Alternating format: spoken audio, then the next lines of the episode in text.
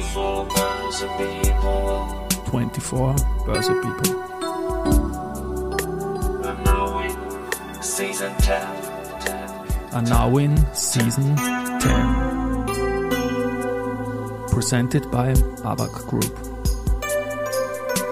Presented by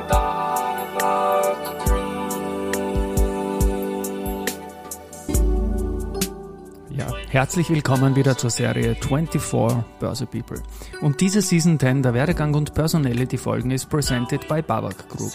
Mein Name ist Christian Drastil, ich bin der Host dieses Podcasts und mein neunter Gast in Season 10 ist Silvia Grünberger, Managing Partner von Rosam Grünberger Jarosch und Partner.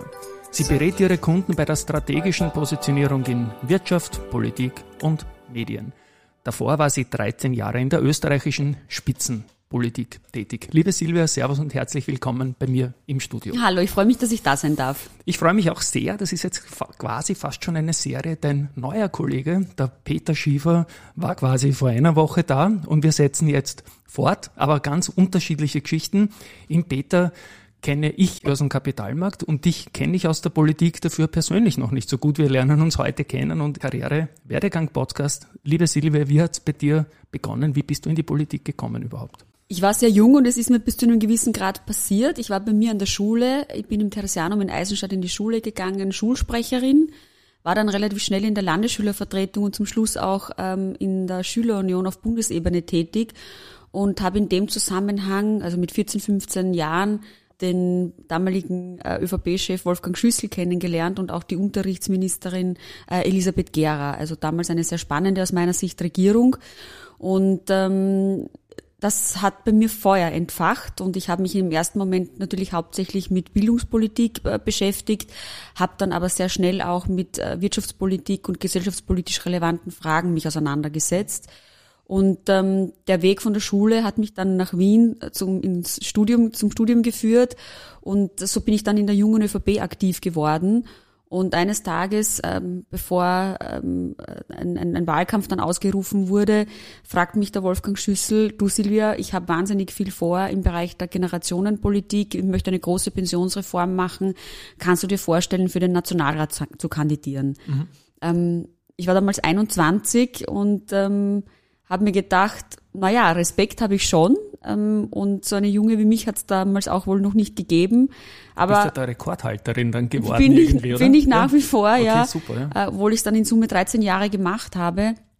Ähm, aber ich habe es mit Demut und mit Ehrfurcht gemacht, habe aber auch dann relativ schnell Ja gesagt, ähm, weil so eine Chance bekommt man nicht ähm, jede Sekunde. Und ähm, wenn ich etwas mache, dann mache ich das immer zu 1000 Prozent und so bin auch, auch diese Herausforderung zu 1000 Prozent angegangen. Hat zwar dazu geführt, dass ich mit meinem Studium dann ein bisschen länger gebraucht habe und für die Ehrenrettung habe ich dann noch ein MBA hinterhergesetzt. Ähm, aber in Summe waren das wirklich 13 tolle Jahre. Auf LinkedIn habe ich dann auch noch den österreichischen Wirtschaftsbund ungefähr zu dieser Zeit gefunden. Wie reiht sich das ein, Silvia? Also bevor ich im Nationalrat tätig war, war ich ehrenamtlich in der Jungen ÖVP aktiv. Und in diesen eineinhalb Jahren war äh, ich Referentin auch im österreichischen Wirtschaftsbund. Karl-Heinz Kopf war damals der Generalsekretär. Und ähm, zum einen haben wir uns äh, extrem gut verstanden. Wir kannten uns äh, aus dem ÖVP-Bundesparteivorstand. Ähm, dort sitzen sechs Teilorganisationen vertreten. Ich war äh, Chefin der jungen ÖVP, er für den Wirtschaftsbund. Und ähm, er hat mir angeboten, ob ich nicht ein Projekt, ähm, auch ein größeres Projekt in Bezug auf Jungunternehmer und Startups betreuen möchte im Wirtschaftsbund. Und das habe ich dann auch gemacht. Und ähm, äh, da ist wahrscheinlich auch mein Feuer entfacht für die unternehmerische Tätigkeit. Ja, und, Startups, ich weiß gar nicht, ob man damals dazu gesagt hat, aber es wird damals so losgegangen sein, natürlich in dieser Zeit auch. Und für mich ist ja junge Politik sehr weiblich und du bist eine der ersten Vertreterinnen, wo man Gesicht dazu gehabt hat, auch, glaube ich, in dieser Zeit gewesen. Ne? Das stimmt, also beim ersten Wahlkampf, das würde man heute gar nicht mehr machen, weil der CO2-Fußabdruck wahrscheinlich ähm, dann gleich thematisiert werden würde. Jetzt bin Aber ich da, neugierig. Da, da gab es eine Kampagne, ähm, wo wir mit einem wirklich altvaterischen Autobus noch ja, äh, durch ganz Österreich getourt sind. Ähm, der Slogan drauf war Fair Play für die Jugend. Ähm, Wolfgang Schüssel und ich waren ganz groß affichiert auf diesem Bus. Und ich kann mich nur erinnern, äh, Wolfgang Schüssel war jetzt nicht der große Fan von ähm, äh, Fotoshootings und wir haben dann einen Schnappschuss genommen, wo ich gerade nach dem Sommer aus dem Urlaub gekommen bin und da bleichen meine Haare immer sehr aus und ich habe so ausgesehen, wie wenn ich jetzt blond wäre und musste dann gesamten äh, Wahlkampf über meine Haare mehr oder weniger aufhellen, damit man mich wieder erkennt. Aber was macht man nicht alles, ja, ähm, um, um authentisch und gut rüberzukommen. Ähm, und das war sozusagen die erste Kampagne, wo dann Wolfgang Schüssel auch Erster wurde. Die Nullerjahre, du warst auch Bundesobfrau der jungen ÖVP. Das waren ja in meiner Erinnerung und für meine Bubble die beste Zeit, die wir an der Wiener Börse je hatten. Die Nuller, der, der DX von 1000 auf 5000 Punkte gemacht, einfach ohne ähm, Unterbrechung. Was waren damals die großen Herausforderungen in der Jugendpolitik? in den Nullerjahren? Das war sicher das ganze Thema rund um Generationengerechtigkeit, Pensionsreform. Ähm, es war auch nicht so, dass uns dann nur äh, die Liebesschwüre zugeflogen sind. Im Gegenteil, mm, es war damals auch schon so, dass die größte Bevölkerungsgruppe äh, jene ist der, der Pensionistinnen und Pensionisten. Eine große österreichische Tageszeitung, die sich sehr stark auf diese Klientel eingeschworen hat und alles dort bediert hat, was sozusagen ähm, möglicherweise ich glaub, ich hierzu. einmal raten müssen, aber lassen ja, wir stehen, ja, genau. Also, äh, wo es dann zu Einschnitten gekommen ist. Wir haben das auch alles durchgezogen und das habe ich an Wolfgang Schüssel immer bewundert, dass er sich nie an der nächsten Schlagzeile orientiert hat oder an den Meinungsumfragen, sondern wir haben getan, was für das Land, für den Staat notwendig ist zu tun. Und was wirklich schade ist, dass die Nachfolgeregierungen Maßnahmen, die wir damals schon beschlossen hatten, wieder rückgängig gemacht haben. Und so haben wir immer noch ein viel zu ähm, niedriges Pensionsantrittsalter. Ähm, wir gehen noch immer viel zu sehr und viel zu oft in Frühpension. Wenn man sich das aktuelle Budget jetzt anschaut, das beschlossen wurde, ist der größte Teil, der größte Brocken in diesem Budget sind es die Ausgaben für Pensionen das Thema Generationengerechtigkeit ähm, und die nachhaltige Absicherung des Pensionssystems kommt mit keinem einzigen äh, Wort vor.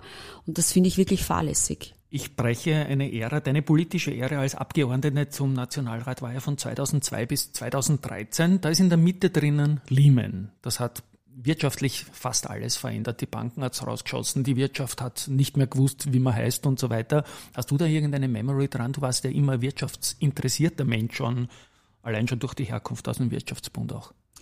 Ähm, das ist die große Kunst, auch als Abgeordnete, als Politikerin, äh, sich mit den Themen auseinanderzusetzen, die wirklich am Markt äh, relevant sind und die die Menschen betreffen. Und ähm, eine Partei lebt davon, dass man alle Interessen äh, zusammenfügt und zusammenträgt, die der Unternehmen, die der betroffenen Mitarbeiter in Unternehmen, dann hat es Auswirkungen auf deren Familien, wenn wirtschaftliches Einschnitte gibt, so wie wir es auch ähnlich jetzt haben. Mhm. Ähm, also der Arbeitsmarkt wirkt sich auch auf die Lebenswelten von Menschen jetzt ganz intensiv äh, aus.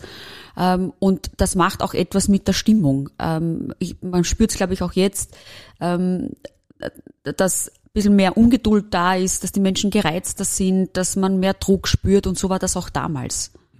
Ich springe jetzt ins Jahr 2013. Dein Wechsel in die quasi Privatwirtschaft, Rosam Change Communications, Wolfgang Rosam, man kennt ihn. Was waren damals die Beweggründe, diesen Change auch bei dir in deinem Leben, in, deinem, in deiner Vita zu machen? Ähm, das war kurz vor meinem 30. Geburtstag. Es war wirklich so, dass ich mir nach 13 Jahren Politik die Frage gestellt habe, möchtest du das ein Leben lang machen oder ist es Zeit für einen Change? Mhm. Und so bin ich dann zu Change Communications ähm, gekommen war aber ein Zufall. Also Wolfgang Rosam und ich kannten einander vorher nicht, sondern wir sind quasi ähm, ähm, verkuppelt worden, würde ich okay. fast sagen, von ich einem dachte, gemeinsamen den Freund. Man in der Spitzenpolitik ähm, einfach, ja. Na, nein, und zwar deshalb, also ja, ja und nein. Also ja und ich kannte ja. ihn nicht. Das war, als ich begonnen habe 2002, auch ein äh, Unterschied zu jetzt. Gott sei Dank ist das jetzt anders. Ähm, wir hatten damals nicht eine Reihe von Beratern, und Unterstützern und Coachings äh, etc., sondern als der Wolfgang Schüssel mich geholt hat, hat er mir eine Chance gegeben, aber ich musste selber schwimmen lernen. Mhm. Und heute ist der Umgang mit Beratung, Gott sei Dank, ein ganz anderer, ja, weil es eben nicht als Schwäche ausgelegt ist, wenn man nicht alles selber kann und alles selber weiß, sondern vielmehr eine Frage von Weitblick, äh, wenn man, wenn man sich auch die Meinung von außen einholt. Lange Rede, kurzer Sinn, ähm, ich bin wirklich aus der Politik gegangen, weil ich gesagt habe, ich möchte mit 30 jetzt oder nie, weil sonst bin ich irgendwann zu alt, ähm, Karriere in der Wirtschaft machen und bin in die Agentur von Wolfgang Rosam, weil er einfach fantastische Kunden damals schon hatte. Und mein Plan war es gar nicht, äh, dort zu bleiben, sondern mir unterschiedliche Branchen anzuschauen und zu überlegen, wo zieht's mich denn hin? Weil eins muss man schon sagen, Politik ist etwas, wo du jeden Tag von in der Früh bis am Abend Adrenalin geprägt durch den Tag gehst. Äh, das muss sogar Feuer die Haare brennt. färben, wenn sie noch nicht grau sind. Ja, Genau. das ist äh, ein lustiges Beispiel gewesen, aber ähm, äh, dann etwas zu finden äh, in einem neuen Lebensabschnitt, was einem genauso viel Spaß macht und genauso sinnerfüllend ist, war gar nicht so einfach. Und nach einem Jahr, nicht mal einem Jahr, habe ich festgestellt, das ist es eigentlich, weil alles, was ich in meinem Leben bis dato gelernt hatte, ich habe äh, Psychologie, Publizistik studiert, dann äh, BWL in ein MBA gemacht und viele Ausbildungen im persönlichkeitsbildenden Bereich. Ähm, ich habe verhandeln gelernt, ich habe kampanisieren gelernt. Äh, es ging darum, Kompromisse zu schließen, aber auch manchmal hart zu sein. Also all diese Dinge, wo am Ende die Kommunikation der erfolgskritische Faktor ist, das kann ich und das bringe ich jetzt für meine Kunden, für die Unternehmen in Dialog mit äh, dem Kapitalmarkt, mit, der, mit äh, der Politik, aber auch den Medien ein. Da kann ich ja das schöne Wort Senior reinbringen. Auch mit 30 Jahren kann man schon Senior über die Fachlichkeit Consultant sein. Das war deine Funktion zum Start bei Rosam Change Communications. Und du wurdest dann relativ schnell oder ganz schnell Geschäftsführerin. Das hat ja nur wenige Monate gedauert. Ja, drei Monate später. Das ist Rekord, glaube ich. Ne? Äh, das ist tatsächlich Rekord, ähm, aber da, da ist das unternehmerische Gen, glaube ich, bei mir auch sehr schnell zutage getreten und auch die Verantwortung, die ich für die Firma übernommen habe, die über die Angestelltenfunktion hinausgeht. Was Und waren da die ersten Cases? Was waren Aufgaben? War ja nahe an der Finanzbranche, kann ich mich erinnern, Ja. glaube ich. Ne? Ähm, also mein, mein, mein größter Case, auch noch bevor ich Partnerin wurde, war sicher, ähm, die Hetergläubiger zu betreuen.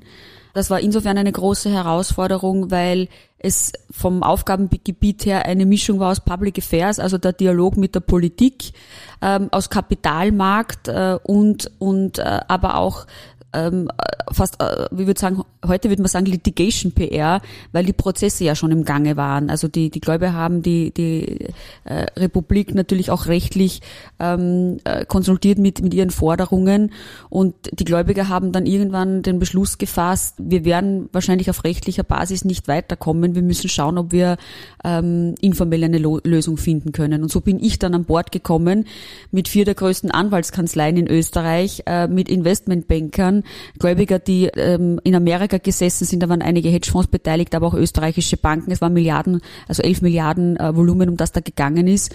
Und ähm, Kurze Zwischenfrage nur für die Hörerinnen und Hörer, dass wir das einreihen können. Auch Heta ist ja unter anderem Namen bekannt geworden. Hypal Beatria, Genau, ja. ganz genau. Ich möchte, wollte das nur bringen jetzt an der Stelle. Ja, also es hat die Haft, es hat das. Land Kärnten hat die Haftung nicht übernehmen können, äh, obwohl es zugesichert war und und äh, sozusagen die, die, die Frage war, steht die Republik jetzt dafür ein oder nicht? Äh, und äh, die Vorgeschichte ist gewesen, dass sich Kärnten und der Bund gegenseitig aneinander abgeputzt hat und es am Ende dann sehr wohl um den äh, Finanzmarkt und Finanzplatz Österreich gegangen ist, weil, weil wenn eine Zusicherung des Staates am Ende des Tages keine Gültigkeit mehr hat, wer investiert dann hier noch? Darum hab- ist es auf der Metaebene gegangen. Genau. Und ähm, Heta, Meta. Und ich, muss noch mal kurz unterbrechen. Ich hatte den Helmut Ettel auch in der Serie zu Gast, den Vorstand der Finanzmarktaufsicht. Und er hat gesagt, das war die größte und ähm, kritischste Geschichte, die er ever gehabt hat in seiner Ja. Kar Karriere als Vorstand, in seiner Ära, in seiner Schaffensperiode. Ja. Und das ist für mich einmal mehr ein Phänomen, Anwälte machen ihren Job perfekt, Investmentbanker machen ihren Job perfekt, aber der Deal ist wirklich gelungen, weil man eine Beziehungsebene äh, herstellen konnte. Natürlich ist mein Vorteil gewesen, dass ich den damaligen Finanzminister Hans-Jörg Schelling und auch den damaligen Kanzler ähm, Reinhold Mitterlehner gut gekannt habe und es möglich war, auch hinter den Kulissen ähm, Dinge auszuloten, Dinge zu besprechen, Grenzen zu definieren und eine Verhandlungsbasis herzuf herzuführen. Und ähm, ich war damals ja 32 und es war gar nicht so einfach, all diese Herrscharen an Alpha-Tieren zu jonglieren, ist mir aber ganz gut gelungen und ich glaube, das war mein, mein Paradeprojekt, wo ich dann selber die Entscheidung getroffen habe, ja, ich werde jetzt Unternehmerin sein und wo äh, Wolfgang Rosa mir auch dann das Angebot gemacht hat, Partnerin in der Agentur zu werden. Und das war dann 2016, oder? Als Richtig, du Partnerin. Und ja. seitdem stehst du im Unternehmensnamen drin. Mhm. Und ich habe anmoderiert Rosam Grünberger, Jarosch und Partner. Einen Partner, den Peter Schiefer, haben wir jetzt schon in der Vorwoche gehabt. Mit ihm habe ich noch nicht über das Unternehmen gesprochen, weil er ja ganz, ganz neu bei euch angedockt ist. Red mal kurz über euer Unternehmen. Mhm. Was ist so das Leistungsspektrum? Also wir machen Public Affairs, ist eine große Säule, was nichts anderes ist als politisches Lobbying, wobei wir das nicht verwechseln mit Politikberatung. Also die, die, Kunden bei uns kommen immer aus der Wirtschaft, die den Kontakt zur Politik suchen und nicht wissen, wie sie ihre Anliegen dort ähm, deponieren sollen.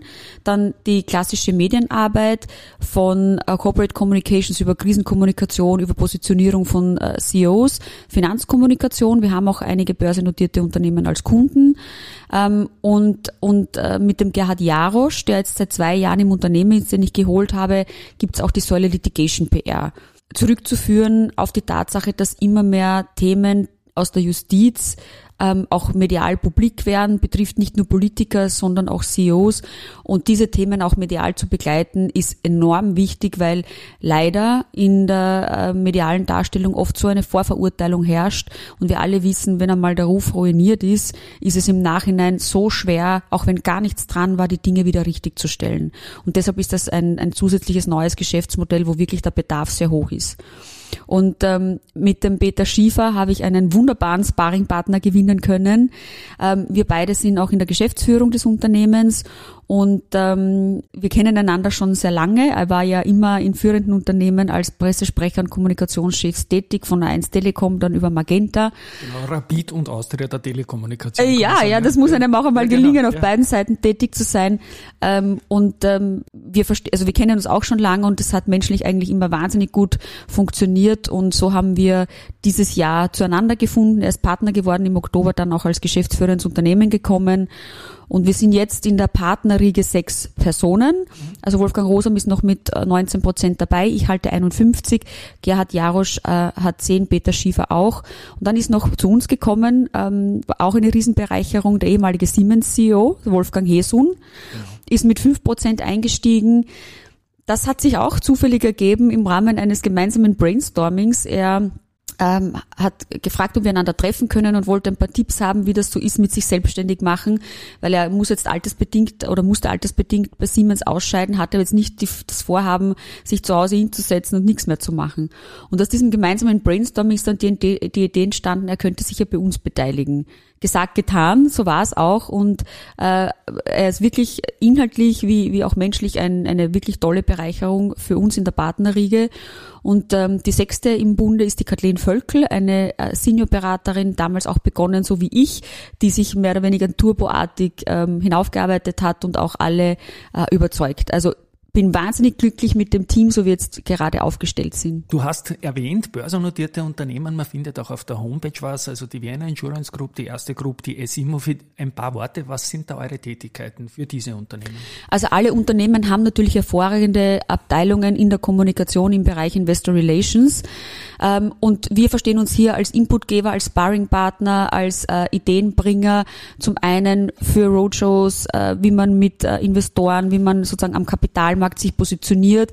Ähm, Gerade in Zeiten von Corona war es auch gar nicht so einfach, die Hauptversammlungen abzuwickeln, die Bilanzpressekonferenzen zu gestalten. Also es war schon eine Challenge, für uns auch sehr lehrreich und, ähm, und auf der anderen Seite aber auch die Corporate Communications dann am, am Kapitalmarkt parallel so zu platzieren, dass man stolz in unterschiedliche äh, Richtungen hat. Also eine wahnsinnig spannende Aufgabe. Also lustig. Wir nehmen die Folge heute am 24.11. auf, die wird am 13.12. gesendet und wir haben uns bis jetzt noch nicht persönlich ausgetauscht und heute am Nachmittag gleich wieder, weil die Weihnachtsfeier dieses Thanks Xmas der SIMO stattfindet im Heuer am Karlsplatz. Meiner Meinung nach die beste Weihnachtsfeier ja. im Kapitalmarkt. Ja, darauf freue ich mich schon sehr. Da und sehen wir uns noch einmal. Ja, genau. So ist es, ja. SIMO hat natürlich auch einen Change-Prozess hinter sich gehabt. Neuen Großeigentümer natürlich. Immofinanz ist stärker verschränkt. Die CPI Property, habt ihr da auch eine Rolle gehabt in dem ganzen Prozess, nehme ich an, oder?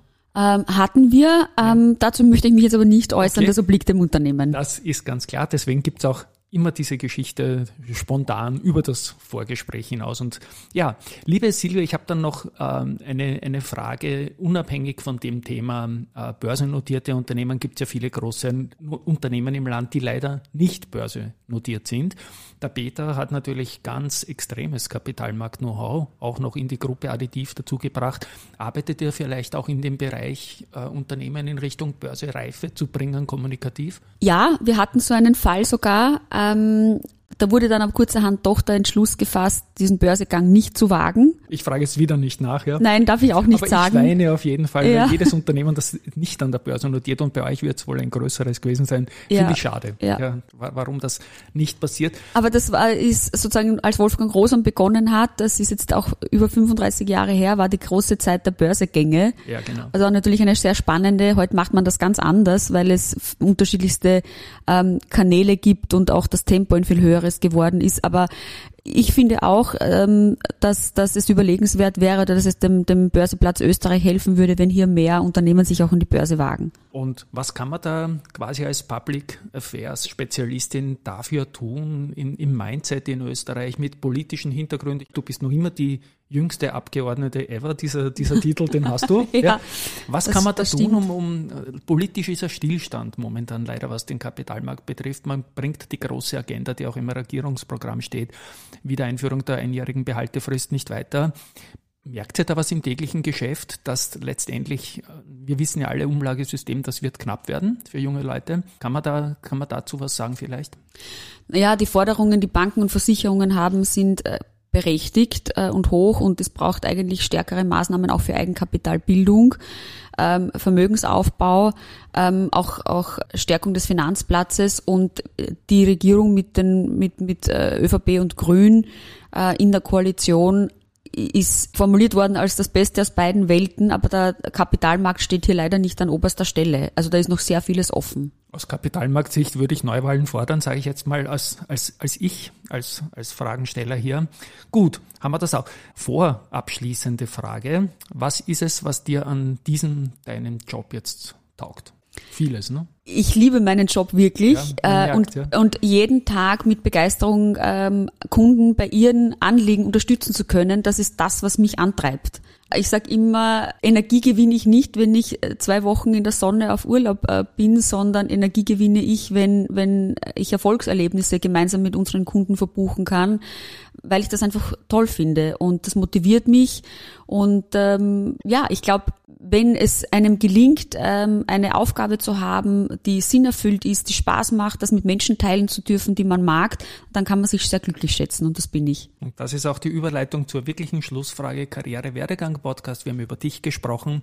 Hast du einen Tipp äh, für Leute, die jetzt so 18, 19, 20 sind, vor dem Einstieg ins Berufsleben stehen, aber in Wahrheit nicht genau wissen, wie, wie geht man das am besten an? durchaus verschiedene Dinge auszuprobieren, aber sich nicht ewig Zeit zu lassen, weil ähm, wenn man als Arbeitgeber so Lebensläufe in die Hand bekommt und äh, alle vier, fünf Monate ist jemand woanders, ähm, dann wirkt es ein bisschen so, wie wenn einem die Kontinuität oder das Durchhaltevermögen fehlen würde. Wenn jetzt ähm, aber so gar nichts sich im Lebenslauf findet an, an Jobs neben Studium etc., ist es auch wiederum merkwürdig, weil dann die Berufserfahrung fehlt. Also sich auszuprobieren, ähm, durchaus einmal auch einzugestehen, ähm, ein, zwei Jahre ins Ausland zu gehen, ähm, dadurch vielleicht im Karriereweg äh, Zeit zu verlieren, aber die Erfahrung, die man in solchen Situationen macht, ist einfach ähm, als Lebenserfahrung zu werten und deshalb positiv. Und man kann sich durchaus was trauen, oder? Mut. Mut Ja, wird eigentlich wir haben in Österreich leider eine Kultur, es unterscheidet uns, also in Europa eigentlich im, im, im Vergleich zu Amerika, dass es keine Kultur des Scheiterns gibt und das ist schade, weil die Frage ist nicht, ob man scheitert und wie man scheitert, sondern für mich ist immer relevant, wie steht man wieder auf und wie blickt man wieder nach vorne und wie packt man es an. Und das ist doch ein wunderbares Schlusswort. Ja. Genau. Wir packen, liebe Silvia, danke mal für unseren ersten Zusammentreffen Termin heute, weil wir sehen uns ja noch auf der Weihnachtsfeier auch. Die ist dann schon lang vorbei, wenn die Folge gesendet wird.